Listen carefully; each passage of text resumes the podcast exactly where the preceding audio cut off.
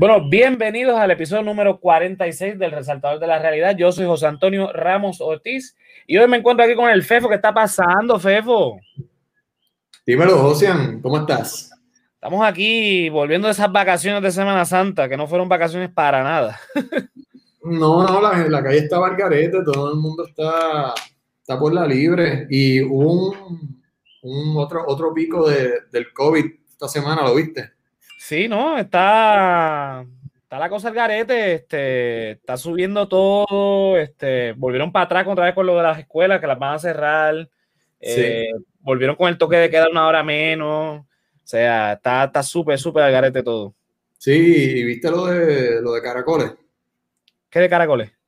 Eh, allá en Lajas, que estaban como 300, 300 eh, lanchas allí y había un par ah, en el agua. Súper al garete. ¿Y tú que estás en Viejo San Juan, cómo estás allí? Pues papi, eh, la gente, Viejo San Juan está peñado todos los días. O sea, todos los días eh, un montón de gente, muchos turistas, demasiados turistas, bulliciosos. O sea, de los turistas bulliciosos. ¿Te han tocado casos especiales o todo va control? Eh, sí, de gente que no quiere pagar, este, que no le gusta, quítame esto. por lo menos no, no, no ha habido conflictos físicos. Pero sí, de gente problemática, eh, gente barata, por decirlo de alguna manera. ¿Te vacunaste? Todavía, pero eso es tema para otro momento. Mira, que ya desde el lunes, desde el lunes, Pierluisi dice que ya mayores de 16 años... ya porque yo trabajo en industria. Es, es, changuería, ¿sabes? Sí. Hay que vacunarte. Sí, sí, déjalo, déjalo para después. Todos esos gringos tosiéndote en la cara todo el día. No, yo no tengo lejito, papi. Yo tengo, tú sabes, la barra que me protege y la barra no se puede sentar nadie. Pero mira, las partículas de virus no viajan en la. No, no. no, no. Mira, vete para el carajo, carajo. Dale, dale. Mira, tenemos aquí perdido en Houston al filósofo y no precisamente del rap, al Sifu. ¿Qué está pasando? ¿Qué pasa, familia? Mira, ¿encontraste el carro? Pues mira, este, ya mismo. En carro se, en carro se llega en cinco minutos. Bueno, ah, es que yo, yo no tenía nada que hacer, no tenía nada en la agenda. Pasa, eh, carro se queda sin gasolina. Y ¿sabes qué? Yo me voy a dar una perdida por aquí y después voy a, voy a ver si entonces, qué sé yo, si no encuentro el carro, busco un Uber. Y se me había olvidado también que íbamos a grabar y yo estoy aquí como que, ok, pues dale. Y pues de repente me tiran como que, mira, vas a, tirar, vas a quemar lentejas, vas a pichar y yo, ah, pues mira, y les tiró y entonces fue cuando hablamos nosotros ahí después.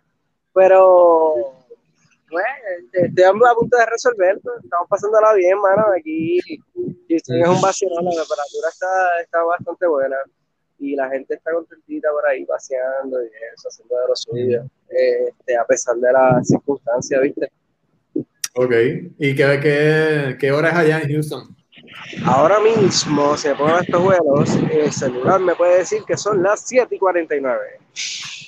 Ah, 7 y 49. O sea que una hora de diferencia porque aquí son las 8 y 49. Ahí está. Bueno, pues nada, el tema de hoy, vamos rapidito. Eh, la pasadas, las pasadas semanas, pues se ha estado discutiendo en Puerto Rico un proyecto de ley que es de la autoría del senador independiente José Vargas Pidot, de María Rivera Lacen, que es del Movimiento Victoria Ciudadana, eh, María Luz de Santiago del Partido Independentista y Rafael eh, Bernabe, que también de Victoria Ciudadana, que es el proyecto del Senado 184 que busca prohibir las terapias de conversión. Ok, ¿qué son terapias de conversión o terapias reparativas, como le dicen algunos eh, fundamentalistas? Esto es una terapia, ¿verdad? Como se ha discutido en la palestra pública, que buscan reparar, entre comillas, la conducta homosexual de un individuo. Eh, ¿Qué pasa?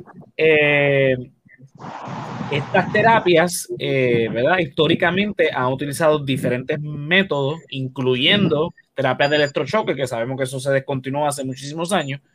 No tenemos, ¿verdad? Constancia de que en Puerto Rico esté pasando, pero la cuestión es que todo lo que implica esto de terapia de conversión, que es este dentro de la visión fundamentalista de los religiosos, sobre todo los.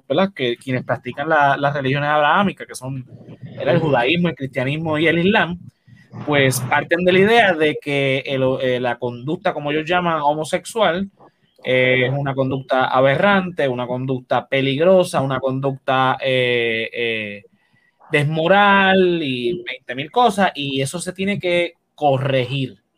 Sea, ellos parten de que hay que corregirlo y entonces utilizan la psiquiatría y la psicología para corregir, entre comillas, esa, esa conducta.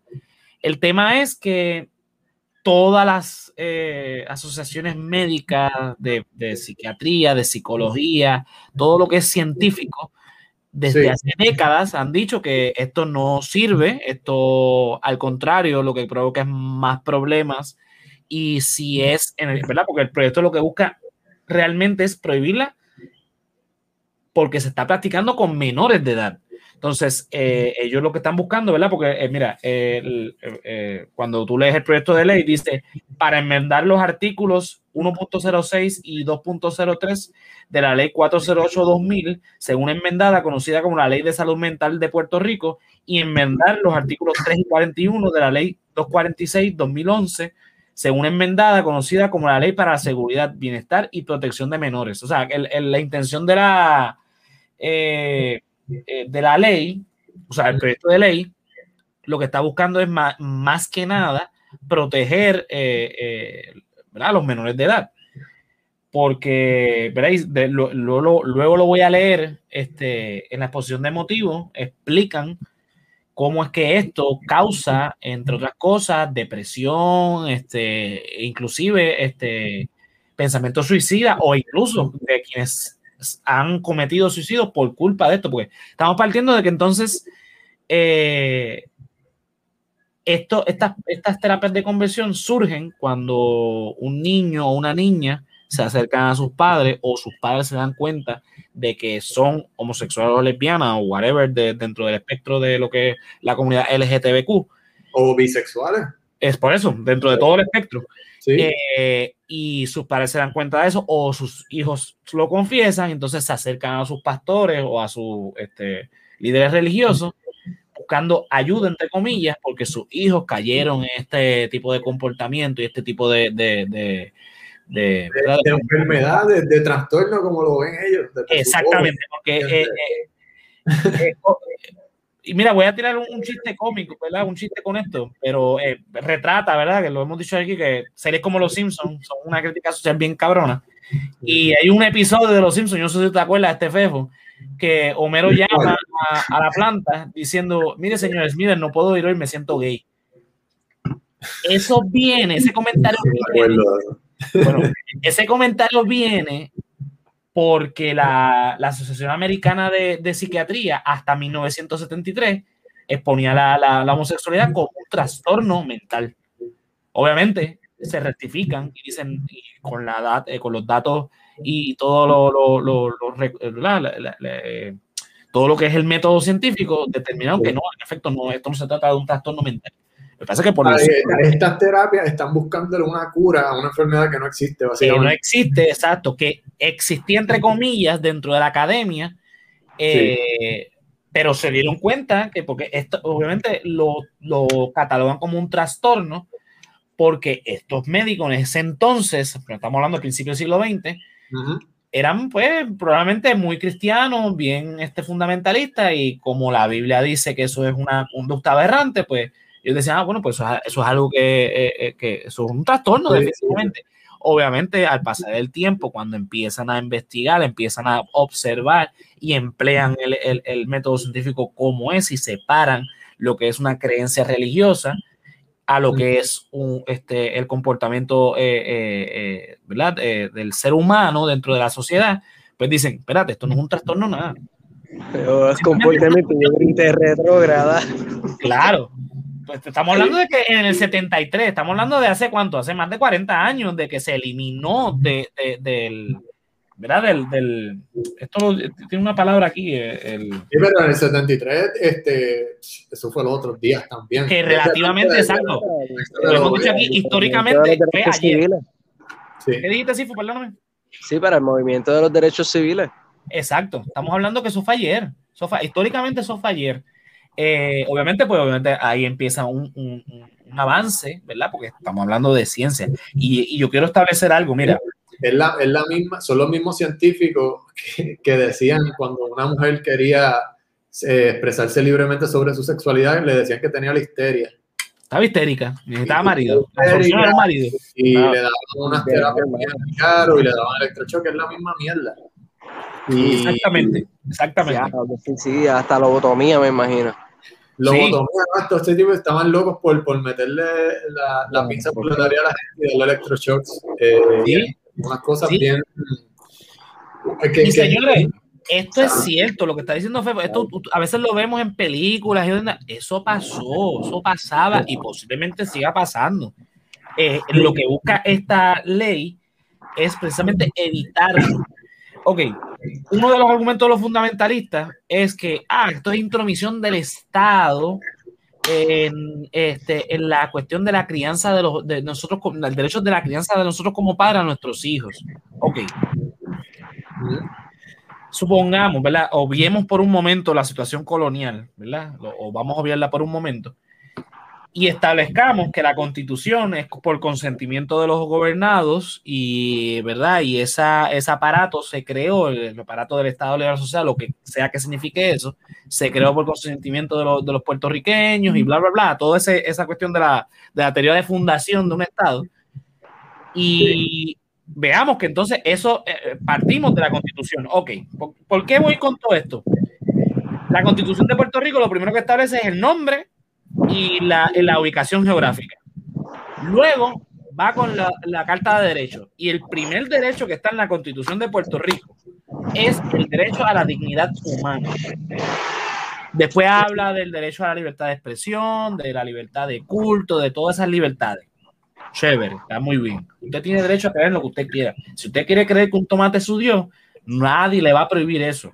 Y no, no quiero ridiculizar las religiones diciendo este comentario. Lo que quiero decir es que usted tiene derecho a creer en todo lo que usted quiera. Ahora, cuando esa creencia viola un derecho humano, ya sea de su hijo que es menor de edad, el Estado tiene que intervenir para que ese derecho se dé. Eso, eso esa es la base de este, de, de este proyecto de ley. No es que se, se quiera. Ajá, dime, sí.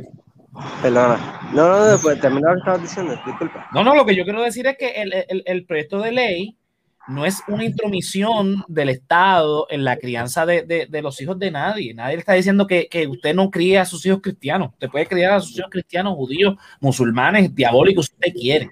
Nadie, nadie le va a cortar ese derecho. Ahora, si su creencia va a, a, a interferir con el derecho de todo ser humano a vivir una vida digna y el de un menor de edad de vivir una vida sin maltrato, sin nada de eso, pues el Estado va a intervenir. Después vamos a establecer por qué es que eh, las terapias de conversión son maltrato. Pero sí, fui, ibas a decir lo que ibas a decir. Bueno, este, que la definición por explicada por esta persona uh, Mark Pasio, estaba, él definía todo, la, la, la, mínima, la más profunda definición de algo malo, de maldad, es el querer imponer tu voluntad ante otro ser humano, tú porque tú lo decidiste, porque tú lo quieres así. Este, entonces los niños lo que pasa cuando se crían eh, en un tipo de, de, sistema de creencia, lo que ocurre es que se están criando, este, se están desarrollando desde su infancia a la adolescencia alrededor de personas que lo practican. Entonces, que son personas bien allegadas a ellos, que no tienen opción de estar expuestos a ceremonias y prácticas, etcétera, etcétera, etcétera. Y conversaciones, ¿entiendes? Este, a menudo y referencias a expresiones de los papás. Así que la persona eventualmente, a pesar de eso, decide si eso lo hace suyo o no cuando es adulto. Entonces, el papá, el querer entonces meterle ese sistema de creencia por ojo canariz, es la definición, está, eh, pues, entonces, por definición está actuando bajo maldad pero puede ser por ignorancia, como puede ser adrede. Pero independientemente la definición, se sale del contexto emocional y va literalmente a la acción. Entonces, pues cuando estamos imponiéndole creencias a nuestros hijos, porque, bueno, él está sometiendo a nuestros hijos a través de algún tipo de manipulación psicológica, porque nosotros tenemos un sistema de creencias que va opuesto a la manifestación natural del niño. Eso es crueldad, eso es maldad, eso es vil. Pero mira, se te perdona si fue sin querer, porque tú tienes que mirar para atrás a tu, a, lo que, a cómo fue que se te, ¿ves? Cómo tus papás te hirieron a ti, cómo te criaron a ti, cómo te formaron. Y una vez lo entiendes y, vienes de, y ves que de ahí viene, si lo sigues haciendo, eres cruel y te puedes ir para el carajo. Sí, exacto. Acuérdate que aquí se cría, bueno, no todo, y, y hay que reconocer que la cosa está cambiando, pero tradicionalmente Puerto Rico es un país bien conservador, especialmente Puerto Rico, y aquí se cría eh, con mucha hipocresía, vamos a ponerle así, como que muchas familias religiosas este, que, que, llevan a sus hijos a la iglesia, al catecismo, los evangélicos pues a, a sus actividades este, de la iglesia. Y como, yo, sí, y como yo lo veo, es como que eh, los padres tal vez ven desde una temprana edad un comportamiento eh, homosexual en sus hijos y como que pichean pero le siguen inculcando estas creencias de que eso está mal, eso está mal, eso está mal, eso va en contra de Dios, Dios te va y eso, a eso cabe en la psiquis del niño.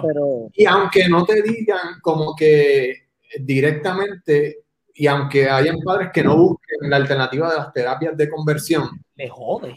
Pero eso deprime al niño y trastorna al niño porque él siente que él está pecando, él está mal, eso que está haciendo está mal, pero bajo la, el círculo de la familia eso tiene que mantenerse por debajo de la mesa. ¿Sabes? No, no, no, este, eh, no vamos a buscar eh, solución al problema, pero esto está callado aquí, esto no.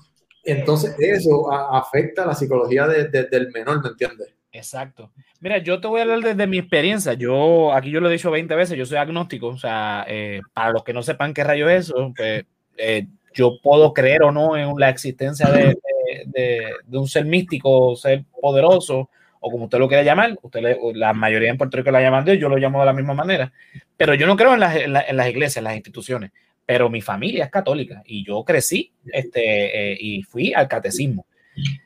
Pero mi, en mi familia, pese a eso que me llevaron al catecismo y que toda la cosa, siempre me, o sea, nunca me, me coartaron mi derecho a expresarme, nunca me, a mi libre pensamiento, ni cosa que se parezca. Y de hecho, yo desde pequeño siempre tenía encontronazos en, en, la, en el catecismo, precisamente porque cuestionaba eh, un montón de cosas. Una de las cosas precisamente es este tema.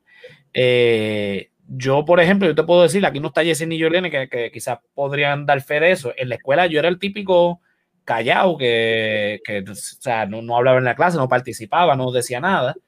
Eh, pero en el catecismo era al revés, porque en el catecismo me decían unas cosas y como que, espérate, eso no me cuadra. Entonces, eh, por un lado me, dicen una cosa y aquí me están diciendo esto y, no me cuadra. Entonces, hasta que llegué a la universidad y descubrí qué rayo era lo del agnosticismo, entonces yo dije, espérate, es que yo soy eso. Eh, te, voy a dar un, eh, te voy a dar dos ejemplos de dos, de dos años diferentes donde cogí catecismo. Eh, en un año en específico, yo cogí clases en la escuela, estaba cogiendo clases de salud eh, y en el catecismo estaba cogiendo clases para la primera comunión. Mientras en la clase de salud me decían que era sano y natural masturbarse, en la clase del catecismo me decían que eso era pecado. Y yo decía, pero ¿por qué si sí, que, que, Dios te está abriendo una ventana? Claro, en la clase de salud me están diciendo, pero es que me están diciendo, obviamente uno con la ignorancia de, de, de la, de la edad, porque yo estaba en cada, vez que te, cada vez que te jalaba una, se, se, un ángel se moría, caía del, un querubín se caía del cielo. Ponte serio, ponte serio. No, eso lo decían. Pero, pero, bueno, a ti te lo decían, a mí no me lo decían así. Ahí es que acuérdate, yo tengo familia de Corozal y Corozal se decían esas cosas.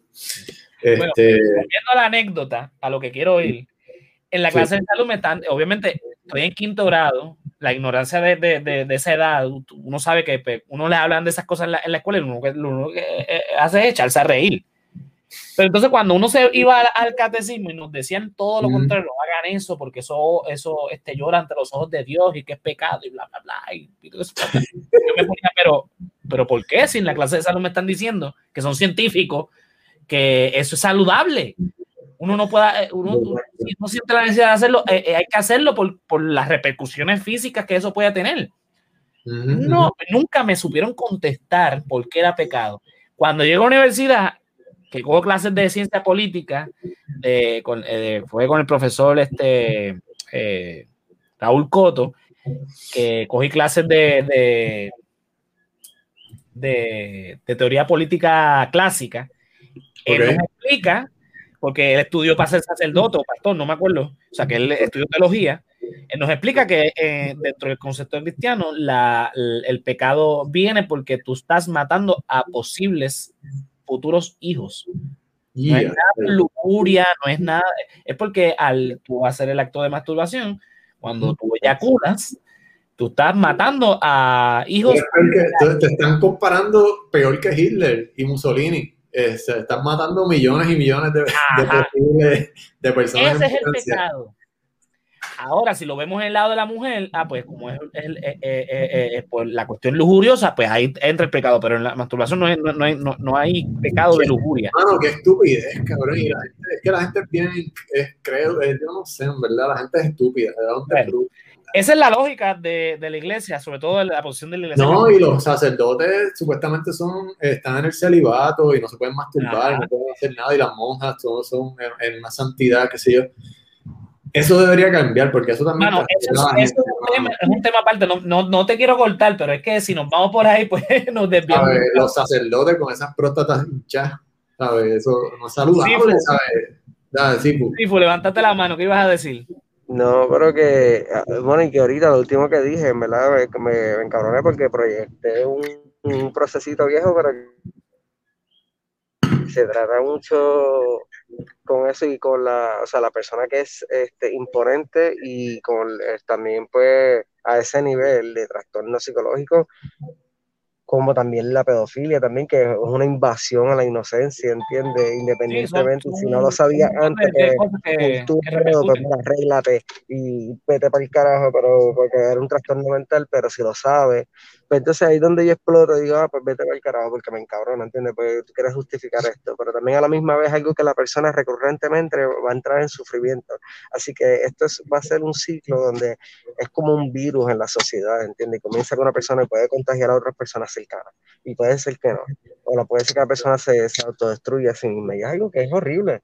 Este, porque lo estamos viendo y no hacemos nada. Entonces tú ves a estas personas también en el Vaticano que están pasando por estos procesos, diles, que tienen que recurrir a estos niveles porque se están obligando a sí mismos a hacer algo, a dejar de hacer algo que porque sienten que lo tienen que hacer por una idea, no es por una convicción propia, no es porque no sientan la, la, el, el como que la tentación de la, de la carne, no, es como que simplemente la suprimen, como que no existe, no, vamos, pero por algún lado va a explotar. Entiendo. Sí, un, pues, problema, un problema bien grande. Es que, es que las iglesias se, se, aferran mucho a lo que es el concepto de la familia y están como que, eh, se me fue la palabra, pero están eh, arraigados a eso. Arraigados, eh, haciendo su fundamento y su argumento en base de que la familia perfecta tiene que ser el hombre que trabaja, la mujer que se queda con los nenes en la casa y todos estos pensamientos de antaño. Y se aferran a la familia, la, sagrada, familia, le dicen. pero vamos, vamos a hablar claro. Eh, tú dices de antaño. las familias casi no son disfuncionales, cabrón. Pero eso es lo que te quiero decir. Ah, tú dices de antaño, pero la realidad es que nunca ha habido esa familia perfecta. Nunca la, la, hubo. Eso es una idea que hemos romantizado por siglos, pero esa, esa idea nunca existió. Ok, la otra anécdota que te iba a contar del catecismo fue precisamente con el tema de la homosexualidad. No sé por qué vino el, tema, el caso de, en, la clase, pero eh, mi mamá, tú la conoces, Fefo, sí. ha tenido un montón de, por siempre ha tenido un montón de, de, amistades homosexuales. O que en, en, mi casa siempre se me enseñó a respetar esa diversidad del amor. ¿Qué pasa? Como yo me crío con esta mentalidad, pese a que soy católico, o sea, vengo de una familia católica que me están llevando al catecismo, cuando me presentan que esto del homosexualismo es pecado, yo lo cuestiono y digo, pero espérate, Jesús de Nazaret lo que este, predicaba era el amor y que, que, que Dios es amor y que todo lo perdona y todas estas ideas que contradicen toda esta condena que tú me estás hablando. Y el único mandamiento que vas a seguir es amarás a Dios sobre todas las cosas y a tu prójimo como a ti mismo. Y con eso cumplirás todo la, el mandato de, mi padre, que eso es lo que decía Jesús de Nazaret. Y tú me estás diciendo ahora que, que, porque eres homosexual te vas a quemar en el infierno. Entonces, yo, pues, yo le cuento a la catequista, yo, eso no me hace sentido. Y ella no, porque la Biblia lo dice y me citó la Biblia, y, pero eso es el Viejo Testamento, le decía yo. O sea, el Viejo Testamento quede cancelado. No, pero es que eso es lo que Dios dice y bla, bla, bla. bla, Yo jamás lo pude comprender y jamás lo voy a comprender. Pero a lo que quiero ir con la anécdota es que es que el, el, el lo que tú estás diciendo, la institucionalidad de la iglesia, lo que estaba diciendo Sifu, la, la, la, las ideas que permean en estas religiones que son eh, este, milenarias, vienen eh, eh, con estas ideas y, siguen en pleno siglo XXI imponiéndolas. ¿Qué pasa? Ahí es donde quiero ir entonces con el proyecto de ley, que voy a leerlo eh, rápidamente para, para que la gente entienda por de dónde es que viene el argumento de que estas terapias son maltrato. Mira, voy rapidito. C, exposición de motivo. La Academia Americana de Psiquiatría de Niños y Adolescentes define el término terapias de conversión como intervenciones que pretenden alterar las atracciones hacia el mismo sexo. La la expresión de género de un individuo o la identidad de género de jóvenes cuya identidad de género es incongruente con su anatomía sexual, con el objetivo específico de promover la heterosexualidad como resultado preferente. La terapia de conversión es también conocida como terapia de reorientación sexual, terapia de reparadora, terapia ex-gay y esfuerzos de modificación de la orientación sexual, entre otros a mí la que me jode más que nada es la terapia reparativa. O sea, estamos hablando que son seres eléctricos, que hay que arreglar algo. yo me imagino que te ponen, pero es que me da, también me da curiosidad porque yo sé que, vamos, ahora mismo eh, lo de los electroshocks y la lobotomía, eso obviamente no se da, pero me, bueno, pero me es curioso cómo entonces estas iglesias, este, cristianas sobre todo llevan a cabo estas terapias, como que te sientan con el pastor este, con el, y con el psicólogo al mismo tiempo. Eso es lo que te iba a decir. El problema es ¿Cómo te reparan? ¿Entiendes? ¿Cuál es la técnica? ¿Entiendes? Como si tú fueses un, como tú dices, un ser eléctrico o algo así, como que es que reprogramar. A reformatear la computadora para que le va a poner un antivirus. No, no, funciona así de verdad. Y, dale es como, qué sé yo, eh, eh, te lo voy a poner un ejemplo absurdo. Es como si el hijo tuyo de repente dijera que le gustara Bad Bunny. Y tú dices, hay que reparar al nene porque le está gustando Bad Bunny. Eso es como que no, tengo que darle una, una terapia de electrochoque para que no le guste Bad Bunny. Él le tiene que gustar el rock como a mí y los pongo tres semanas encerrado en un cuarto escuchando este Rejo Chili Pepper y, Exacto, y, a no le gusta, punto, no, no le va a gustar, no, yo quiero escuchar a Bad Bunny porque me, no puedes explicar a una persona que le guste algo que no le gusta, punto. Exacto. Esto, eh, los gustos son tan relativos y lo pasa lo mismo con la sexualidad a nosotros quizás nos gustan las mujeres, pero hay gente que no le gustan las mujeres, pues está bien, está chévere eso, eso no, no, no, no es nada malo. Mira, y hablando claro, la, la, heterosexualidad es algo tan, tan superficial, cabrón, como que yo, esto soy yo, sea, pensando, o sea, no, tienes que compartir mi pensar, ni, claro. No, o sea, pero yo pienso que realmente la heterosexualidad es relativa, cabrón. Yo puedo ser heterosexual hoy y qué sé yo, cuando cumpla 40 o 50 años y si me gustan los hombres.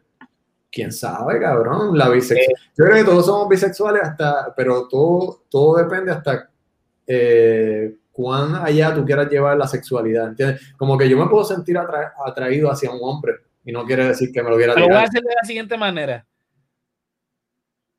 cuando viste a, a, Henry Cavill en el papel de Superman, no sé, no, no sé te. Ah, y, y, no he visto a Aquaman y, y imagínate, y ya. Y, ya de. ¿Y cuántas mujeres no ven otras mujeres y no son, no, no necesariamente son lesbianas y dicen, coño, que porque eso es admirar la belleza humana, no tiene nada que ver con que dice eh, Woman Wednesday, eh, Wednesday, Crush, algo así, Woman Wednesday Crush. No, o sea, es un hashtag que las mujeres suben su crush semanal y qué sé yo. Ok. Y, y yo encuentro brutal. Eh, yo, yo encuentro que, que la heterosexualidad es súper es algo que nos han criado con esa, como que los hombres no lloran, los hombres tienen que buscar Ajá, que tienen que ver todo con esta, esta, esta cultura machista. Y las nenas con las y las nenas con las nenas les gusta el rosita y los nenes el azul. Y para mí eso ya, ya, ya todo está cambiando y todo, y la sexualidad y la orientación sexual están algo tan no sé, me, me dirán que me gusta el libertinaje y eso, pero es que yo, así, así que yo veo las cosas. Pero yo, soy artista plástico, ¿entiendes? Y soy diseñ, eh, artista gráfico y me gusta el arte y yo admiro este, la anatomía y eso. Entonces, ¿sabes? Eso me hace homosexual. Yo necesito terapias de conversión. Era un carajo. Según esta gente sí, no, eso no es normal. Porque recuerda que también... Demasiada hipocresía, José, demasiada hipocresía. Y tienen las raíces bien arraigadas en lo que es la iglesia, especialmente el cristianismo. Ya eso voy. La, iglesia, las iglesias abrahámicas ven la sexualidad como una mera transacción donde es para fines reproductivos. No, no para la, la ¿cómo es? La, la, el placer humano, es un pecado, eso es lo que llaman el pecado de la lujuria. Mira, eh, eh, hay muchos estudios y sabemos que el ser humano es un ser humano sexual que disfruta del sexo. Hay otras especies que no lo hacen. Nosotros sí, pues, ¿por qué tiene que ser pecado? Algo tan natural. Sí, sí, sí, Sifu está, buscando el carro desde hace dos horas. ok, mira, este, ya encontré el carro, ya, ya, ya estoy cerquita, encontré el restaurante. Ya de noche y todavía no encuentro el carro. Ah, mira, chequéate, este y repito, este, sí, la sexualidad es bella y hermosa y se debe disfrutar libremente siempre y cuando no se le imponga la voluntad ante otro ser. Punto. Exacto. En, o sea, que eso incluye niños, ancianos, que, que, ya no tengan uso razón de la conciencia, porque ellos son también bebecitos y también tenemos a las personas con impedimentos, ¿entiendes? Personas que no que, cuya voluntad no, no pueden tener la voluntad de tomar la decisión propia. Mira, no sé, a eso no, tú no cruzas la raya ahí, punto. Y tomando, tomando línea sobre eso, esto es algo, eh, eh, que es lo que él está diciendo Sifo, esto es una cuestión de consentimiento. Esto es un asunto privado, nadie se tiene que meter en la vida sexual de nadie. Es entre dos personas, ya. Mira, voy a seguir leyendo lo de la, exposición de motivos. ¿Qué? Eh, rapidito, para entonces entrar en detalle a la cuestión de la problemática de Proyecto de Dignidad. Dice, mira, en el pasado algunos profesionales de la salud mental recurrieron a medidas extremas como la institucionalización, la castración y la terapia de choque electroconvulsivo para tratar de modificar conductas en personas que sintieran atracción por otras personas del mismo sexo. La Asociación Americana de Psiquiatría perpetuó este tipo de tratamiento al incluir la homosexualidad como trastorno mental, lo que estábamos hablando ahorita, en las ediciones de 1952 y 1968 de su manual diagnóstico y estadístico de desórdenes mentales. Sin embargo, en el 73, como resultado de la evidencia acumulada a través de la investigación científica, la asociación eliminó la homosexualidad de su listado de trastornos mentales. Posteriormente, emitió una declaración apoyando la protección de los derechos civiles para las personas homosexuales en el empleo, la vivienda y el alojamiento público, entre otros. Ok, a lo que voy con esto. ¡Encontré el carro! a lo que voy con esto eh, eh, rápido salió el proyecto de dignidad diciendo, ah, pero que me den evidencia de que, esa terapia, que se estén haciendo esas terapias de electrochoque en Puerto Rico. Mira, nada está diciendo que la están haciendo o no en Puerto Rico. Lo que queremos evitar es que se den estas terapias porque son tortura. Ah, pero que eso no es tortura, que eso no es maltrato. Miren, vamos a establecer lo siguiente. Existen torturas físicas y existen torturas emocionales y Sifu encontró el carro.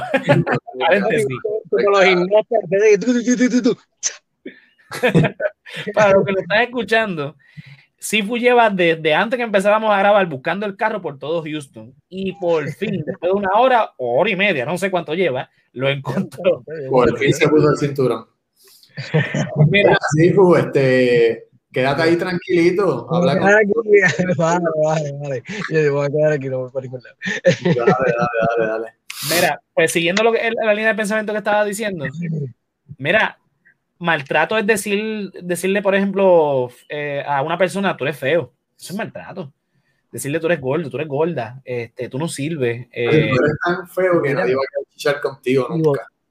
Y volvemos a lo mismo, maltrato y no es ni juzgando, es por definición, no estás dándole un trato positivo al niño porque lo estás, no ni siquiera por lo que le estás diciendo, por el hecho de que estás imponiendo una cosa de que ni siquiera es verdad porque es tu propia opinión y el niño se está creyendo que, que es verdad y tú lo estás permitiendo como la persona que es responsable de su crianza. Exacto, eso es maltrato y el Estado tiene que intervenir cuando hay maltrato, pues decirle a un niño menor de edad que su conducta es pecaminosa, es peligrosa, es dañina, eso es maltrato. Pero también, mira, jugando un poco al abogado del diablo, también hay muchos padres que bajo su ignorancia en todo esto recurren a la iglesia porque no, no saben bregar realmente con la situación de tener un, un hijo homosexual. Eh, y lo ven pues como... Para eso tú vas a un profesional de la salud, no, no, Mira, cuando sé, a ti se te daña el carro. en el lugar de los padres, que lo, sé, lo, hacen sin malicia y buscando una alternativa porque lo ven como un problema, porque, pues, como te repito, bajo su ignorancia piensan que lo están haciendo bien. Pero te, voy a poner este ejemplo, Fefo. Cuando a ti, a ti se te daña el carro, ¿tú vas a dónde? ¿A un mecánico o a un zapatero? Papi, yo, yo conozco un mecánico de barrio que, que, que, que él va a casa. Pero es mecánico, sabe de mecánica. Sí, claro. No va a donde que, eh, que arregla zapatos. Pues lo mismo pasa cuando tienes un problema religioso, tú vas a donde el, el que sabe de religión, que sabe de, de, el que es teólogo, el que estudia teología. Pero cuando tú tienes un problema social o psicológico, tú vas a un profesional de la salud en cuanto a eso, un psicólogo, un psiquiatra. En este caso, pues sería psicólogo, porque tú estás diciendo, tú estás poniendo un ejemplo muy válido de una persona que no entiende lo que está pasando y pues necesita herramientas para poder lidiar con lo que él considera que es un problema. Pues tú vas a un psicólogo, eso, eso el profesional de la salud y la persona que estudió se mató. Eh, pero es que te estoy dando el ejemplo, no interrumpa. Yo sé por dónde tú vienes, pero mucha gente otra vez repito, bajo su ignorancia, no, eh, son estas mismas personas que piensan, tienen este estigma de que si tú vas a un psicólogo es porque estás loco. Entonces eh, están como que eh, mejor voy con el pastor o con el sacerdote porque yo no yo entiendo perfectamente tu punto, sí, yo sé lo que tú quieres decir. unos medicamentos y está, o sea, es ese mismo tipo de persona que, que ve como que la ayuda psicológica como que algo malo. Pues entonces, ahí tú lo que estás, eh, ahí tú lo que estás poniendo es un problema de educación en Puerto Rico. Porque si todavía en pleno siglo XXI, estamos en el 2021, señores, si todavía en el pleno siglo XXI usted piensa que ir a un psicólogo, un psiquiatra es cosa de loco, usted es el loco. Porque, perdóname, si usted necesita ayuda, te, te doy la palabra ahora, si si usted necesita ayuda, usted va a la persona que le va a ayudar. Por eso doy el ejemplo del mecánico. Si tú tienes un problema con tus dientes, tú vas a un dentista. Si tú tienes un problema con la piel, tú vas a un, este, ¿cómo que se llama? Un dermatólogo. Si tú tienes un problema, si tú te quieres arreglar el cabello, vas a un barbero o un estilista. Si tú tienes un problema con un problema social, un problema de, de, de, de, interacción social, tú vas a donde un psicólogo. Y ese es un problema educativo en Puerto Rico donde no le estamos enseñando a la sociedad este tipo de cosas. Estamos fallando como sociedad. Sifu. Bueno, que realmente, y voy a aprovechar el momento para hacer una nota bien aclaratoria, a, una vez pues, sigamos en este proceso de expansión y alcancemos más personas. Eh, el hecho de que se me llame un psicólogo, eh, digo, un filósofo así, es, por, es un vacilón, eh, porque realmente todo el mundo es un filósofo de su propia vida, uno, uno tiene su filosofía de vida, ¿entiendes? Así sea heredada y modificada como sea autogenerada. Y, pues realmente si eres, si tienes este, alguna enfermedad, un problema o alguna duda tú vas a un especialista de en esa área que esté puesta y educada en algo de esa área que tú no estás educado, tú dices, ¿por qué carajo me está pasando? Esto, es normal y puede ser que encuentres que sí, que es normal, que hay personas que han pasado por eso, tiene una explicación, una solución o nada, o algo que se va, ¿entiendes? Pero la solución va a entrar en tu paso cuando una vez entres en saber. Entonces lo que sucede es que todo el mundo entonces le tiene un estigma al psicólogo este, un miedo.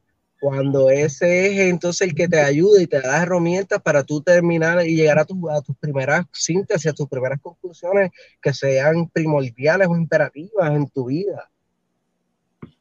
¿Entiendes? Preguntas que tengas inmediatas, de necesidades hasta inmediatas que no puedas, que no puedas alcanzar a cumplir y no entiendes por qué y estás trancado. Mira, es porque tu filosofía te está llevando a eso. Tú tienes que cambiar, tú tienes que entonces encontrar la manera de modificar o encontrar qué fluctuación es la que va a hacer que todo eso fluya hasta a cumplir lo que tú necesitas para que puedas salir del estado de la necesidad donde la tienes a otros niveles de, de necesidad de mayor prioridad o de un nivel un poco más sutil a nivel energético. Claro. Mira, eh, voy a eh, leer ahora una, una, anécdota de una persona que lo compartió en Facebook cuando eh, empezaron los debates, las vistas públicas sobre el proyecto.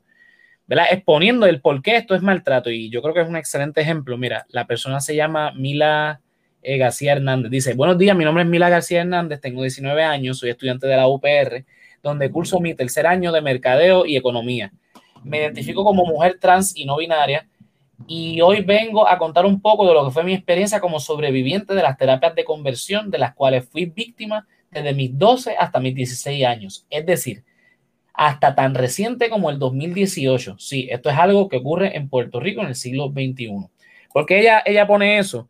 Porque esta señora, Rodríguez Bebe, que es senadora por el proyecto Dignidad, eh, y todo su colectivo, están diciendo que eso no pasa en Puerto Rico. Lo que ellos se refieren que no pasa en Puerto Rico es lo de las terapias de electrochoque. Ok, chévere, pero pasa las terapias de conversión que ellos alegan que tienen derecho a tener pero no se están dando cuenta de que esto es maltrato. Y voy a seguir leyendo para que usted se dé cuenta por qué es maltrato, porque es lo que estamos hablando ahora. El maltrato no solamente es golpearte o, o, al físico, o sea, no, no, no es solamente se limita a lo físico, también es a lo emocional. Sigo leyendo. A mis 12 años, mis padres descubrieron que estaba hablando con otro muchacho y se enteraron que no era heterosexual. Inmediatamente de saber que era gay, se comunicaron con los pastores de la iglesia a la que asistían para referirme a una consejería. En la consejería me intentaron explicar por qué debería ser eh, heterosexual. Durante la consejería se utilizaron versículos bíblicos y ejercicios de preguntas sobre la misma para tratar de hacerme sentir que no podía estar con otros chicos y que mi atracción hacia ellos era dañino, peligroso y malo. Un año más tarde, mis padres me movieron a otro colegio cristiano. La administración de ese colegio reunió a mis padres al ser yo abiertamente gay. Tras esa reunión, el colegio me refirió a una trabajadora social, la cual a su vez me refirió a una psicóloga para atender lo que el colegio entendía era el problema de mi homosexualidad. Esta psicóloga buscó hacerme ver que mi homosexualidad era un problema y que la misma era causante de mi depresión. La escuela me obligó a asistir a este tipo de citas a diario por una semana por alrededor de cuatro horas diarias. O sea, por si, es una, semana laborable, estamos hablando de 20 horas semanales. Escuchándote, diciéndote que tú estás mal, que tú estás en una conducta peligrosa, una conducta dañina, una conducta mala. Te está diciendo que tú eres malo. Tras el final de esa semana, de terapia, la escuela dejó de intervenir y continué viviendo como persona abiertamente gay. Sin embargo, la situación eh, con mi papá no mejoró. A mis 14 años, mi papá me botó de la casa al entender que yo por ser gay no podía ser parte de la familia. ¿Estás escuchando lo que está diciendo? La botaron de la casa porque no podía ser parte de la familia porque era gay. A los 14 años. A los 14 años. Entonces regresé a vivir con mi mamá, donde la situación tampoco era cómoda, pues mi mamá este, intenta, eh, tampoco me apoyaba. Durante ese periodo intenté escapar de esa situación, cada vez más intentando pasar tiempo fuera de la casa y quedándome con amistades. Y escuchen esto, eventualmente comenzando a trabajar como trabajadora sexual para poder acumular dinero que me permitiera escapar de la situación incómoda y traumática por la que atravesaba. O sea que mientras estaba teniendo una situación traumática en su casa, a los 14 años, se tuvo que poner de trabajador sexual para ganar dinero y poder escapar de, esa situación que era también traumática. O sea, eh, eh, es un círculo de, trauma tras trauma por el mero hecho de que sus papás no, no, aceptaban su condición, su, forma de ser, debo decir. Cuando tenía 15 años, ¿qué estaba diciendo Fefo? Perdóname. Su orientación sexual. Exacto, exacto. Cuando tenía 15 años, mi papá decidió que quería intentar de nuevo curar, entre comillas, mi homosexualidad. Entonces recurrió a unas amistades de la familia que eran líderes de una iglesia cristiana en Guaynabo. Allí me refirieron a una neuropsicóloga que era miembro de la congregación. Mi papá me obligó a asistir. Esta supuesta profesional intentaba manipularme a través de argumentos bíblicos y pseudociencia. El efecto que, que tuvo estas experiencias fueron traumáticas, no curaron nada. Me, provocaron una profunda depresión me llevaron a ideas suicidas, arruinaron mis, mis relaciones familiares, me llevaron a ser botado de un hogar y huir de un segundo hasta que a los 18 finalmente me fui de mi casa, donde finalmente pude iniciar en paz el proceso de transición a donde estoy ahora. Si eso no es maltrato, que baje Dios y me lo diga. La situación que pasó de esta chica fue demasiado traumante. O sea, estamos hablando de que cuando descubren que está hablando con otro muchacho que es gay, que no es heterosexual, y entienden que es su hijo dentro de su, dentro de su imaginario, porque eh, esta persona se identifica como mujer eh, trans eh, no binaria, pues no es la expectativa que tenían de, de, de, de, su hijo pues dicen, vamos a poner una, eh, vamos a llamar a los pastores, vamos a buscar consejería. Lo que tú estás diciendo, Fefo, de la, la ignorancia, pero aquí yo más que ignorancia veo una cuestión de un fanatismo, de, de un de verdad que esta es mi religión y las cosas se tienen que hacer como dice mi religión y mi hijo no puede caer en las garras de, de, de cuando existe un libre albedrío dentro de esta religión. No, entiendo cuál es la contradicción. El punto es que esto llevó a toda una, una, una cosa de, de, verdad, fue eh, trauma tras trauma desde los 12 años hasta que finalmente sale a los 18 de, su hogar. Supongo que esta persona no tiene contacto con sus padres. Es traumante para cualquier niño, para cualquier hijo, que su padre le diga una cosa tan simple como que, saliéndonos del tema, de, la cuestión de, las terapias de conversión, ah, eso no es lo que yo esperaba de ti, yo esperaba más de ti. Yo, por ejemplo, cuando esos padres que son médicos, que son arquitectos, que son abogados, quieren que sus hijos sean lo mismo que ellos. Por ejemplo, eh, su hijo es, el papá es ingeniero y quiere que su hijo también sea ingeniero, pero el nene se mete a la escuela de ingeniería, le, mete, o sea, trata de meterle, pero no le gusta, no le apasiona.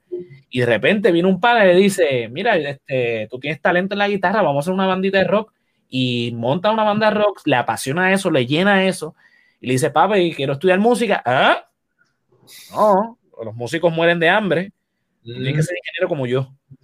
Bueno, mira lo que le pasó a, a, Ricky Rosello, que, quiso ser doctor también, y mira, mira. Y mira el cagaro que nos dejó. Eh, eh, eh, al punto voy que es, es, traumante que tu padre te diga, estoy decepcionado de ti. Imagínate que por el mero hecho de amar distinto, te rechacen, te boten de tu casa, te digan, tú no eres parte de esta familia. Sí, fui, ibas a decir algo.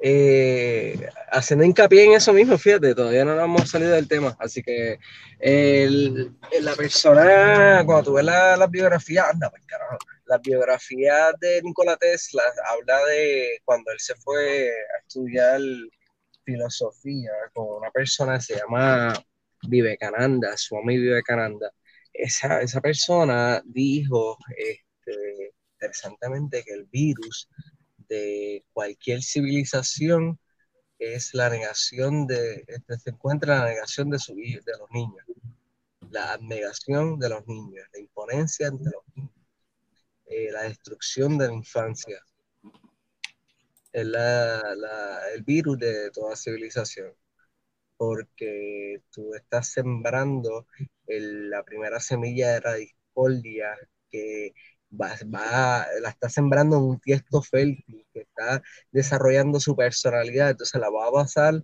en sus experiencias que va a vivir. Entonces, si sus experiencias fueron manchadas, fueron, fueron caóticas, pues esa persona va a ser un ser humano autodestructivo y por ende destructivo.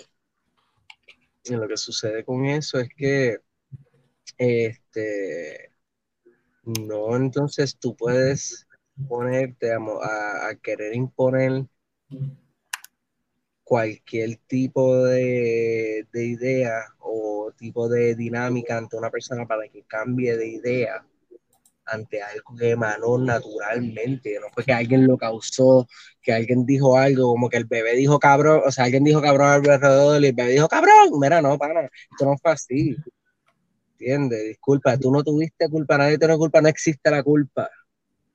Sí, que esto no es una conducta aprendida, esto es que nace de... de, de... O sea, vamos entonces a estudiar, vamos a exponernos, vamos a cambiar, porque entonces la pregunta es, ¿qué es esto? Porque entonces estamos actuando de miedo, es qué pasó aquí, y tu primera referencia es en la ridiculización ante los medios, y entonces eso es lo que te siguen dando en la cabeza, mira Walter Mercado como lo trataron, y tú ves al ser como él, y él está expresando su arte, por lo que, que no fuera algo espiritual, ponle que el tipo es un artista, y el tipo está tratando de expresarse, entonces tú ves entonces la naturaleza del ser humano, la ridiculización, la, bueno, cuando tú ves los medios de esos tiempos es algo tan vil que te dan ganas de vomitar. Sí. Entonces, yéndome por esa misma línea, mira, yo soy padre y cuando uno tiene hijos, eh, eso es uno, la vida de uno, por más cliché que suene, eh, pasa a un segundo plano. Tú das todo por ese hijo y tú amas por encima de todo a ese hijo. Entonces, estas situaciones este, yo las veo como, o sea, me tengo que poner en el lugar de los padres, por más que yo no quiera y por más que no esté de acuerdo con ellos, porque yo los veo a ellos como que pensando, diablo, el hijo mío, si sale homosexual o sale bisexual o abiertamente gay o trans, va a tener una vida bien dura en la calle, va a tener, va a sufrir. Entonces, yo creo que ese es el drive que manda a estos padres a desesperarse y la falta de información y eso los lleva a cometer estas estos errores como las terapias de conversión porque ya son personas que son bien de la iglesia, que ya tienen esa, esa, ese modo de pensar eh, de la espiritualidad del cristianismo. Y volvemos a lo mismo de que el sistema está fallando en educar. Exacto, como la, la, la mujer trans de, de, de la anécdota este, Mila. Mira, este, que, que, yo me imagino los padres como que en su ignorancia pues dijeron, diablo, para que mi, para que mi hijo sufra la vida que tiene una persona homosexual, para eso lo meto en unas terapias de conversión a ver si podemos salvar. Entonces, ese no es ese no es el método, esa no es la solución. Y ahí debería entrar el gobierno, el Estado, el Estado tiene que velar por el 100% de la seguridad de todos sus ciudadanos. Exactamente. Espérate, ¿cómo? Dime, sí. No, no, pero este, repita lo que tú dijiste, José. Que el Estado tiene que velar por el 100% de la seguridad de todos sus ciudadanos. Ok, entonces, Fefo, ¿cómo tú este, ves eso? Estabas, ibas a decir algo, disculpa. Ahí se me fue el hilo, Sifu, honestamente. ok, no, eso está bien. Pero la seguridad aún así sigue siendo un síntoma. Tú no sabes qué papá en, la casa, porque estamos hablando de que no haga esto, no lo lleves a terapia, pero entonces le estás diciendo no haga esto frente a la sociedad. Entonces vas a ver los ah, ah, Sí, hay otro problema ahí, lo que se hace en la casa, porque recuerda que los trapos sucios se, se, se, se lavan en casa, que eso también sí, es definitivo. Es otro problema que no estamos viendo yo estaba guardando este, este, este Haymaker para, para el final, ¿sabes? La conclusión, este, una resolución, y, y, que es que es cierto, es que entonces el que tiene un problema es la persona que está reaccionando ante algo que está emanando naturalmente. Entonces, tú tienes que eh, educar, o sea, tiene que haber un, problema, un programa de educación a los padres. Domésticos, hacia los padres, de, hasta a nivel pedagógico, de cómo tú, este, vas, como si fuera un 12, un, 12 pasitos, este, papo, este, cómo tú vas entrando en paz contigo mismo con ciertas ideas, porque tú tienes que entender entonces de dónde fue que salió. Y muchos de estos casos, no, yo, no generalmente, voy a decir esto, pero se encuentra muy a menudo que muchas de estas reacciones entonces que provienen de uno mismo, provienen de abusos que nos tocaron o que por, a nosotros mismos nos cruzaron. Sí. ¿Entiendes? Y cuando pequeños no nos acordamos o nos acordamos y no queremos admitirlo o tuvimos algún tipo de expresión entonces natural nosotros mismos hacia otro ser humano del mismo sexo que de momento fue tronchada por un papá de nosotros, por un tipo de ideología que el papá expuso así de momento que ni siquiera fue para elegir al niño y él como adulto no quiso tener o este como que no quiso pasar vergüenza frente a su papá ¿Entiendes? Tú no quieres decepcionar a tus padres, lo menos que quieres es eso cuando te estás criando. Oye, si, esto, si estos tipos este, que están tratando de impulsar todo esto de todos estos religiosos de las terapias de conversión y todo eso, si fueran tan enfáticos y menos hipócritas y fueran igual de enfáticos con las terapias de conversión que tirando el medio a las personas a la familia, que eso se queda en la familia. Eh, los que abusan de los, de los sobrinos, de los papás que abusan de las nenas, si fuesen tan enfáticos con las terapias de conversión como, como si, ustedes saben por dónde yo voy, ¿verdad? Sí, claro. Lleno de rabia y como que se me, claro. pensamientos, pero para unas cosas son bien, bien vocales y para otras cosas, ah, no, pues, porque dentro de la iglesia la pedastría y pedastría es que se dice. Sí. Y la pedofilia y eso está, y eso se queda por debajo de la mesa. Ah, no, pero el nene salió gay, pues vamos a meterlo a terapia de conversión fucking hipocresía de mierda, no puedo sí, no, eh, eh, eh unos balances que no existen. Yo no malgastaría, y volvemos a, entonces vuelvo a, esa conclusión, yo no malgastaría tiempo, ni energía, ni dinero en abnegación de las terapias de conversión. Yo promovería, yo invertiría el doble de lo que se está invirtiendo en esta mierda en terapias de aceptación, en terapia de, de los padres, en aceptación que los hijos este, son árboles que no se tocan, eso es un bonsai que no tiene ni tiesto, que eso va a crecer de su manera preciosa y única y que tú no puedes tocarlo, para. O sea, eso es una, eso, o sea, tú te estás metiendo con algo sagrado, algo más grande que tú. Claro. Mira, voy a, voy a leer un comunicado de prensa de la Iglesia eh, Episcopal. Me parece que sí, Iglesia Episcopal, Diócesis de Puerto Rico, dice: Debemos amarnos unos a otros porque el amor viene de Dios, todo lo que ama el Hijo de Dios y conoce Dios. 1 Juan 4:7. La iglesia episcopal tiene una larga trayectoria de trabajo y reflexión buscando asegurar que los hijos e hijas de Dios sean tratados con respeto e igualdad en la iglesia, así como en la vida civil y social. Las terapias de conversión cargan el estigma del prejuicio y no tiene fundamento científico contradice los avances en el área de la medicina, psicología y salud pública. La Organización Panamericana de la Salud eh, pronunció en 2012 que las terapias reparativas constituyen una violación a los principios éticos de la atención de salud e integren los derechos humanos de las personas afectadas protegidos por regulaciones internacionales y regionales. Por todas esas razones y como nos hemos expresado anteriormente, la Iglesia Episcopal Diócesis de Puerto Rico se opone rotundamente a las terapias de conversión. La palabra del obispo primado de la iglesia episcopal, muy reverendo Michael Curry, nos recuerdan que Jesús comenzó el movimiento más revolucionario en toda la historia de la humanidad. Un movimiento basado en el amor incondicional de Dios por el mundo. Un movimiento que manda a las personas a vivir ese amor y al hacerlo a cambiar no solo sus vidas, sino la vida, de, la vida misma del mundo las, las acciones que atentan contra la igualdad de los hijos e, e, hijas de Dios no son bienvenidas y no pueden ser aprobadas. Y firma el, el, obispo de la iglesia episcopal de de Puerto Rico. Mira, básicamente lo que está diciendo es, no, somos, somos una iglesia cristiana, eh, creemos en todas estas cosas, sin embargo, estamos en contra de esto porque no tienen principios científicos, o sea, reconocen que ellos son lo de ellos es la teología y las cosas científicas la dejan los científicos y ellos dicen que eso está mal, háganle caso a esa gente porque esa gente está estudiando sobre eso. Lo mismo que estaba diciendo yo eh, hace un, rato atrás y lo que hemos estado hablando durante la última hora. Entonces, voy a eh, poner este último comentario para entonces eh, concluir que ya llevamos la hora. Dice Luis Rivera, los profesionales sociales tenemos un código de ética que prohíbe imponer tus creencias en practicantes, clientes, perdón, en participantes, clientes y pacientes. Tú no puedes llamarte psicólogo cristiano o trabajador social cristiano. Tus creencias no tienen espacio junto a tu profesión. Eso lo, pongo porque eh, en la anécdota de Mila salía diciendo que fue referida a una psicóloga cristiana, o una neuropsicóloga cristiana, qué sé yo. es tan ridículo como, como la, el título de, de, Bebe. ¿Cómo es que se llama? Este, la, abogada. canónica. Mira, deja de ser, no sea charlatana. Ella no es abogada. de ponerse títulos que no van. Este, y que son totalmente contradictorios. Sorry. Sigue, José. Sí, sí. No, sí, este, eh, es, eso.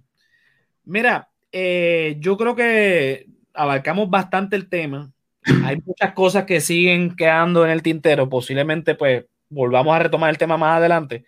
Eh, porque hay mucho de que hablar sobre esto. O sea, eh, Fefo puso algo que yo no me había dado cuenta, pero que, que, es muy, muy cierto en esto. Hay un problema también nosotros como sociedad de que no hemos, no, no estamos lo suficientemente educados en un montón de áreas, por eso es que erramos y, y, y cometemos los errores que está, que está exponiendo Fefo, que son errores que cometen muchos padres por la ignorancia en cuanto a ciertos temas, porque se dejan llevar por escritos de hace más de, dos mil y pico de años. O sea, estamos hablando de que muchos de estos textos son de, de, de lo que es la Torah, ¿verdad? La Torah es la de los judíos. Eh, sí, porque el Corán es el de los, de los, de los musulmanes. Todos estos escritos, que es lo, lo, que es el Viejo Testamento de los cristianos, vienen de, de, estos escritos de los hebreos que ha sido traducido miles de veces y que contradicen todo el avance científico que hemos tenido en los últimos siglos.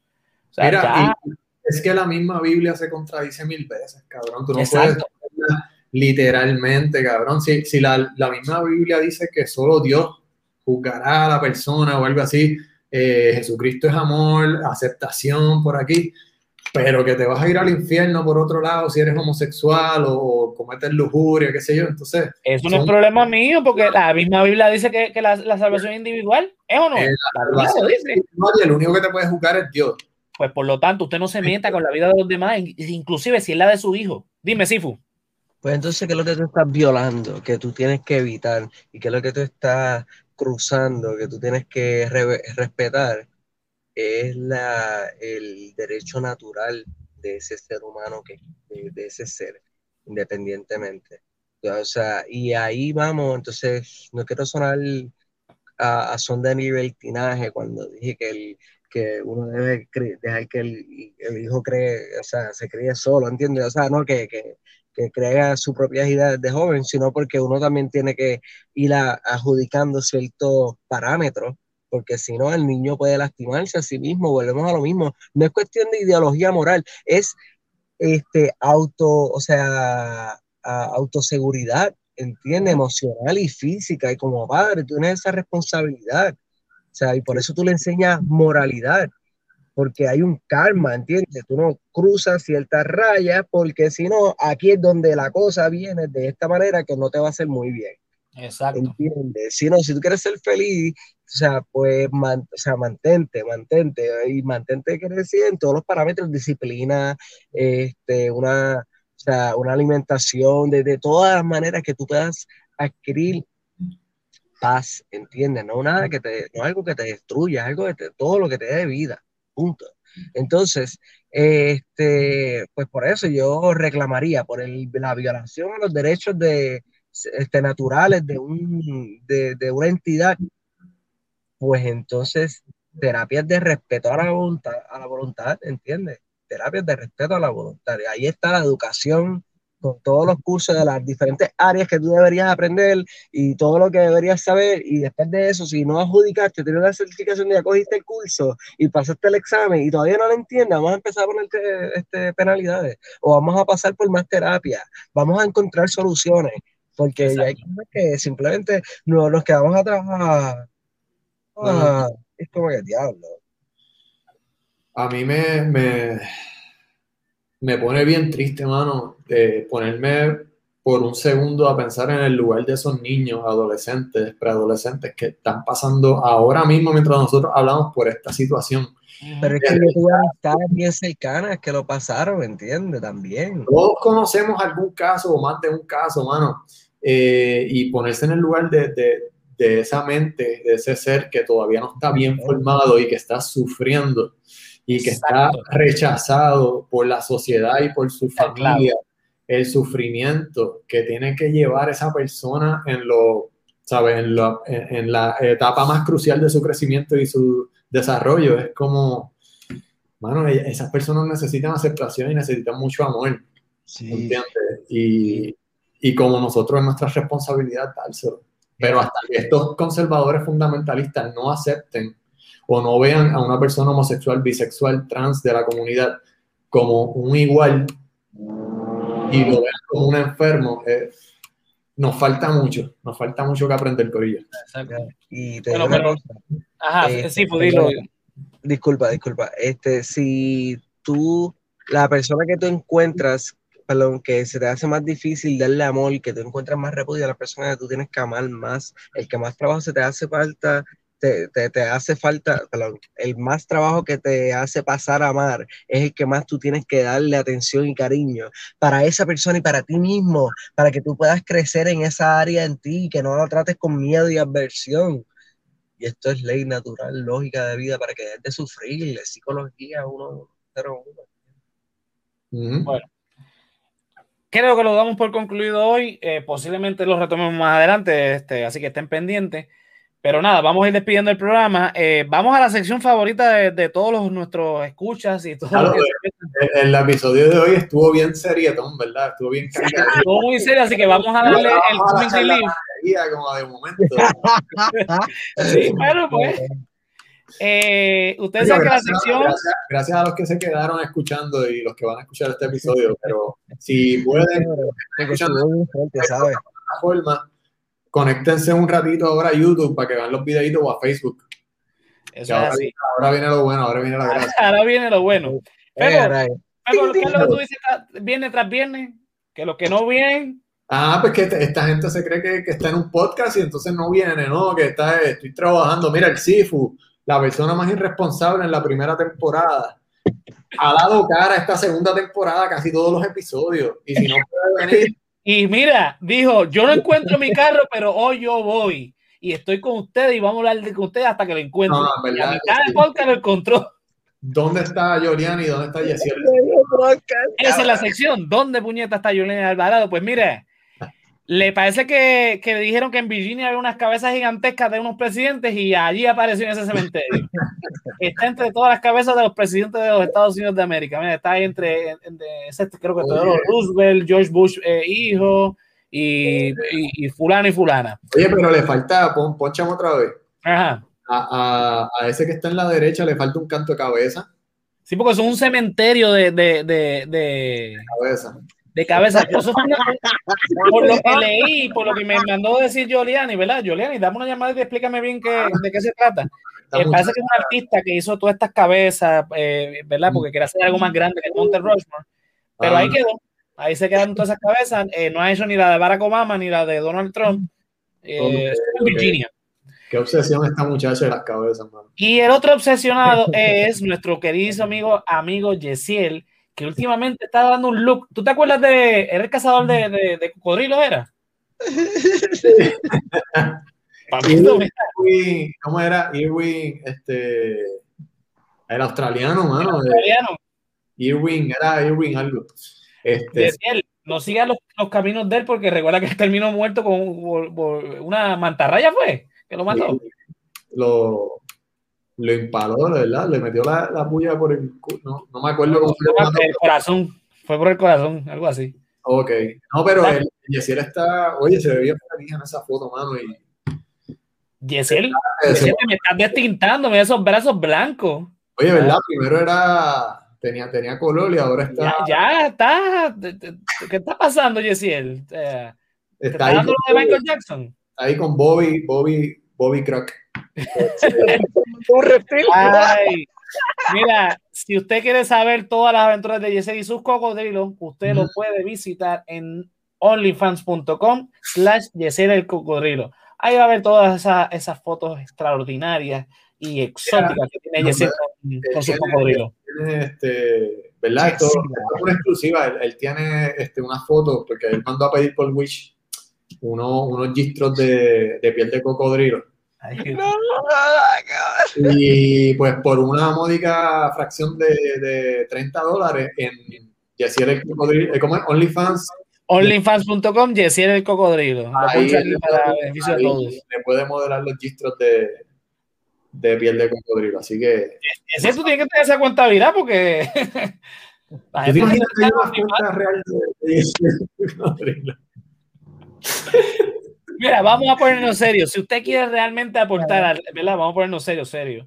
Si usted quiere aportar al resaltador de la realidad para que nosotros sigamos creando contenido de calidad como el episodio que tuvimos hoy, que fue una conversación súper necesaria, mira, usted entra a www.patreon.com slash el resaltador de la realidad o en la aplicación eh, eh, ¿verdad? Eh, de Patreon, nos busca Sí. como el resaltador de la realidad, así aporta a, a que nosotros sigamos creando contenido, haciendo este, todas las locuras que nosotros hacemos y seguir inventando e innovando, que estamos ya próximos a una nueva etapa. Eh, aporta así como hace Melissa Meléndez, Luis Marte, Ricardo Torres, Keila Joan. Las aportaciones comienzan desde un peso. Y Mano, nos ayuda, nos ayuda porque nosotros tratamos de crear contenido bueno y, y no mucha gente está haciendo eso, mucha gente se va por bien politiquero o se va bien charro. Nosotros estamos tratando de hacer contenido cool y, y por un pesito nos puede ayudar. Y nos puede con un, mira, con un pesito, por ejemplo, se va a enterar qué era lo que realmente estaba buscando Sifu, que lo vamos a hablar después que terminemos esta conversación. Y eso lo va a encontrar allá. Pero también van a encontrar otras cosas que estamos produciendo, que estamos en pre, todavía en preproducción, ¿verdad? Que vamos a, vamos a estar anunciando más adelante. Nos apoyan. Si no nos quieren apoyar, porque esto es, ¿verdad? Esto es me- un compromiso mes tras mes, pues mira, puede entrar a la página de Resaltador, ¿verdad? En, en www.resaltadordelarealidad.com y allí cliquea tienda y va a conseguir artículos, ¿verdad? Entre camisas, este, mousepad, gorra, stickers, con los diseños de El Hombre Lobo, los diseños exclusivos del Hombre Lobo. Camisa se ve- la camisa se ven cabrón. Mira, una gorrita así como la que tengo yo puesta. Mira, y, se- y, y entonces a- nos apoya de esa manera y nosotros podemos seguir creando contenido. Y, El que se pasan comprando camisas en Amazon y en Wish, apoye lo local y compren una claro, mira, y ese dinero no es para nosotros, porque nosotros no ganamos un carajo con esto, nosotros tenemos nuestros propios trabajos y, y con eso ganamos. A ese dinero va directamente a la página, para nosotros crear contenido, para nosotros mantener la página arriba, para eh, llevarle eh, información, educarlo, eh, de verdad, dentro de lo poquito que nosotros sabemos, aportarlo a la sociedad. ¿verdad? Eh, todo lo demás del resaltador de la realidad lo pueden conseguir en www.elresaltadordelarealidad.com. Ahí Yes. está con nuestra página de Facebook, Twitter, Instagram, YouTube y las plataformas donde puede escuchar nuestro podcast, eh, leer, eh, ver la- lo- lo- los dibujos de, de Fefo en cómics, eh, Resaltador Comics y los blogs como los que yo escribo. Mira, si usted quiere saber mi opinión sobre lo del Hotel Normandy, pues va a la página www.com, www.resaltadordelarealidad.com y ahí se entera de qué, cuál es mi opinión sobre el, el, el desaparecido Hotel Normandy. Fefo, ¿a, a ti dónde te podemos conseguir? Eh, me pueden conseguir en El Hombre Lobo en Instagram. Ahí yo subo todo mi arte. Y en. ¿Cuál es la otra página mía? Ah, Resaltador Comics. Estamos, esa página está apagada. ¿Qué está pasando? Estamos con mucho trabajo. Yo tengo que, subir- yo tengo que hacer la idea, tengo que hacer la, la ilustración, tienes que darme contenido. Pero Mira. yo te di la última idea y no la hiciste, que ya se me, se me olvidó cuál fue la última idea. Estaba pensando hacer un episodio del Gatonio con Guillito, el alcalde de Mayagüez. Tira para adelante. Ahí que está, si alguien que está escuchando tiene alguna idea, me la zumba por Facebook, DM o a este cabrón, a, a Josian, y, y tiren idea para los cómics. Es más, yo los puedo dibujar y todo y, y les cobramos baratito. Oye, eso deberíamos hacerlo, hacer caricaturas de los oyentes, de Doña Rosa, Pikachu, escuchan en las redes. No, pero esa gente no, vamos a darle cariñito a la gente como Queen y, y Belki que nos escuchen siempre. de gratis, cabrón, que nos, que nos insulten de gratis. Mira, Josian, ¿dónde? Ah, no, espérate, vamos con el Sifu ahora. Sifu, ¿a ti dónde te podemos conseguir, papá? Este, hay en Boricua eh, con underscore entre cada palabra en Instagram. Ya mismo y Facebook, Jonathan Rivera Campudoni. Yo en Facebook, pues yo me pongo para entretener el momento, desviar la mente, pues como que me chequeo para el de post y le doy share. Siempre son de cosas como que me llaman la atención, de filosofía, cosas naturales, cosas interesantes, cosas cómicas. Así que los voy a tratar de hacer lo mismo con el Instagram, pero estoy preparando unas co- uno, estoy como que unos proyectos y como que todavía no quiero sacar nada al aire hasta que todo esté organizado, porque si no pierdo consistencia, y lo he hecho antes, entonces todo. Así que me estoy, me estoy preparando. Cuando tengas más info, ya tú sabes que por aquí lo zumba. Mira, Y la semana que viene, ¿verdad? Hoy grabamos sábado, pero la semana que viene volvemos viernes. Importante, fecha importante, el primer aniversario del podcast. Llevamos ya un año haciendo este podcast. Mira, eh, lo vamos a estar celebrando la semana que viene, el 16 de abril, que fue la, fecha en donde se publicó el primer podcast de nosotros. Vamos a estar reviviendo momentos, los momentos más vergonzosos de esos primeros episodios, así como los mejores momentos del, podcast. si, usted, no me está escuchando desde el principio, usted, sabe que esos primeros seis episodios, ocho episodios fueron, fueron como en Normandy. Bien Ajá, Exacto.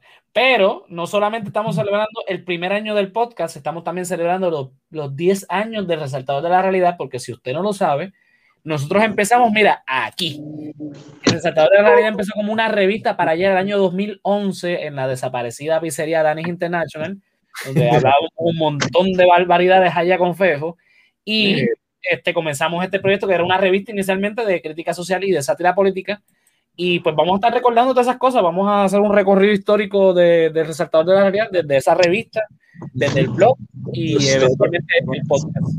Así que nos esperamos la semana que viene en el live, si no, en todas las plataformas de podcast, estamos en todas, Spotify, Anchor, eh, eh, iTunes, eh, todas las que vienen, 8 o 9. Así que nos pueden escuchar por ahí, nos pueden ver en YouTube si no, en www.elresaltadordelarrealidad.com y ahí se conecta a todo lo relacionado con el resaltador de la realidad, incluyendo la tienda, incluyendo el Patreon, el cómic de Fefo, el blog mío y el podcast. A mí, en lo personal, me pueden conseguir como José Antonio RO91 en todas las plataformas sociales. Ahí yo lo que comparto son memes y según Fefo, spoilers. No sé por qué. Mira, si, usted quiere, si usted quiere arruinar su semana y no ha visto las últimas películas, vaya a la página de Josian y ahí él le va a tirar el spoiler del día. Por ejemplo, de, de Godzilla vs. Kong, que ya la vi. Digo, pero es que tú no, tú, tú tiras spoilers que, que, nada más tú entiendes, ¿sabes? El corillo entiende la que hay, cabrón. ¿Sabes? No, no te tú tiras los spoilers así como, como y te vas corriendo. Mira, mira, si usted quiere saber si son spoilers o no, mira, José Antonio mira, José, en Instagram. mira, José te puede tirar un spoiler de, de King Kong vs. Godzilla con un meme de, de WandaVision. Ah, es algo bien sutil, es algo... Pero eres, eres el cabrón. Sí. Digamos que le faltan un par de jugadores en la cabeza. el carajo. Mira, vamos para el Patreon. Vamos para el Patreon, señores. Gracias por sintonizarnos. Gracias por estar a una hora y 17 minutos escuchándonos. Será hasta la próxima semana. Estuve, estuve, todo el estuve pichando al pecho de Sifu. Si quieren saber Mira, yo, no puedo ver la cámara, sabrás, pues yo no tengo espejuelos. Mira, estuve, estuvimos todo el episodio viendo. Mira, esta conversación. Llévatelo, nos vemos.